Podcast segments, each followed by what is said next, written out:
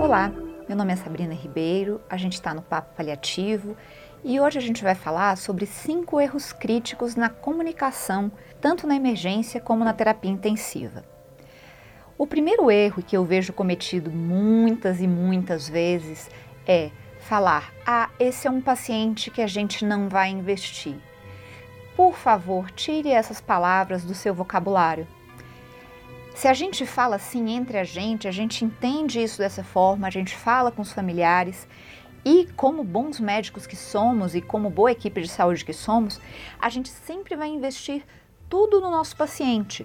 Seja investir para que ele viva a maior quantidade de tempo possível, seja investir para que ele tenha uma morte digna, confortável, perto da família, seja investir para que ele se reabilite, mas se você não tem se você não tem capacidade de encontrar no que você vai investir no seu paciente, não cuide desse paciente, deixe outra pessoa cuidar.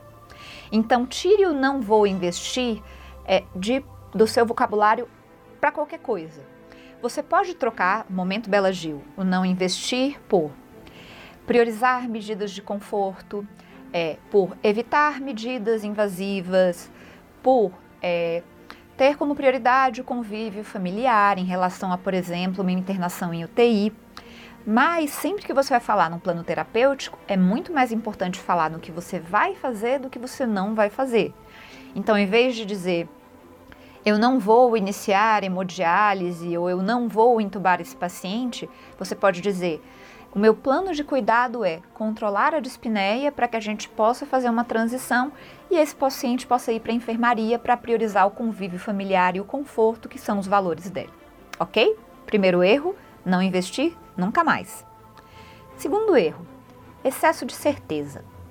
A incerteza é nossa companheira no paciente crítico. Tem aquele paciente que você acha que vai piorar e ele melhora, e tem aquele que estava indo tão bem e de repente acontece alguma catástrofe. Então, especialmente quando você está falando de prognóstico, sempre abra uma margem para incerteza.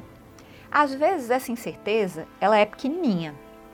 Então, se você tem o seu paciente, por exemplo, cirrótico com hemorragia digestiva, que a endoscopia não controlou em um choque refratário, a certeza de que ele vai morrer em breve é grande, a incerteza ela é pouca. Mas a maior parte das situações não são assim. Em algumas situações a gente tem uma ampla incerteza. Então, por exemplo, um paciente neurocrítico que pode sobreviver e reabilitar ou pode ter complicações. Então, sempre fale de prognóstico de entre possibilidades, melhor cenário, pior cenário. Obviamente, isso dentro da perspectiva mais realista que você pode dar. Então, excesso de certeza é ruim na interação com as outras equipes. Às vezes a gente acha que o outro está errado e ele simplesmente está trazendo um outro aspecto que a gente não viu. A certeza ela não é muito nossa amiga ao cuidar do paciente crítico, que é um paciente tão complexo.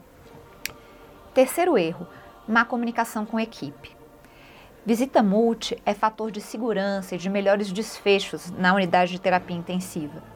Então, compartilhar com todos os que estão cuidando do paciente as prioridades e o plano é essencial para que ele seja cumprido. Na nossa unidade, a gente tem tanto uma visita multi de manhã como um alinhamento, como existe uma regra em que todas as modificações feitas, por exemplo, na bomba de infusão devem ser comunicadas à enfermagem imediatamente, todos os ajustes do ventilador têm que ser feitos em conjunto com a fisioterapia. É, não se comunicar com a sua equipe, fazer coisas à revelia dos outros profissionais, é bola nas costas. Você está jogando contra o seu próprio time. Erro de comunicação número 4. Você vai dar uma notícia de óbito. Você vai fazer uma reunião de definição de objetivo de cuidado. Aí você vai lá e fica olhando no celular e no relógio o tempo todo, você não se senta e você parece apressado. Parecer apressado ou fazer essas coisas apressado é um sinal de descaso com a família, é um sinal de descaso com o paciente. Então, só o fato de você se sentar já aumenta a satisfação. Quanto mais ouvidas as pessoas são, mais felizes elas ficam, geralmente com o contato. Então, entenda que ter tempo para se comunicar com o paciente e com os familiares é importante. Ah, eu não tenho tempo. A gente tem tempo porque a gente acha importante. Já aconteceu situações em que é, eu acompanhei, falhou o boletim familiar e eu tinha revisado o prontuário e o paciente tinha cinco evoluções mas não tinham um contato com a família. Quem faz tem tempo de fazer cinco evoluções, às vezes para coisas que nem eram tão importantes de ser documentadas, teve tempo sim para dar um telefonema, né? Então a gente tem tempo porque a gente acha importante. E a gente tem que entender que a comunicação é importante, ela demanda tempo, ela demanda disponibilidade. Última coisa, toda vez que você for conversar, tanto com uma família como com uma equipe, especialmente em uma situação de conflito, mas também numa situação de um boletim ou de uma comunicação de má notícia, ouça antes de falar. Ouça antes de falar. Ao ouvir, você consegue não só informações preciosas sobre o paciente, como é, você consegue entender quem é aquele paciente, quem é aquele familiar, se você vai usar uma linguagem mais técnica ou uma linguagem mais simples, a partir de que ponto você vai partir. Então, quem nunca viu aquela situação em que você chega e vai falar com uma família, por exemplo, fala, bom, porque o seu pai está entubado. Meu pai está entubado? Ah, o pai está entubado há dois dias, mas ninguém chegou a comunicar. Então, se a gente ouve antes, a gente sabe o que a outra pessoa sabe, sabe de onde partir. Então, vou voltar e vamos lembrar as nossas cinco armadilhas que a gente vai evitar. Primeiro, falar sobre não investir, tire do seu vocabulário. Fale sobre o que você vai fazer, não sobre o que você não vai. Excesso de certezas, não vamos ser taxativos, a medicina é incerta. Má comunicação com equipe, trabalhar indo para o lado e para a equipe do outro é pior, é desorganizado e prejudica o cuidado. Parecer apressado quando vai ter uma interação com o paciente ou com a família. Se você não pode naquele momento, fale: olha, agora eu não posso, mas daqui a uma hora ou no final do plantão eu vou conversar com você.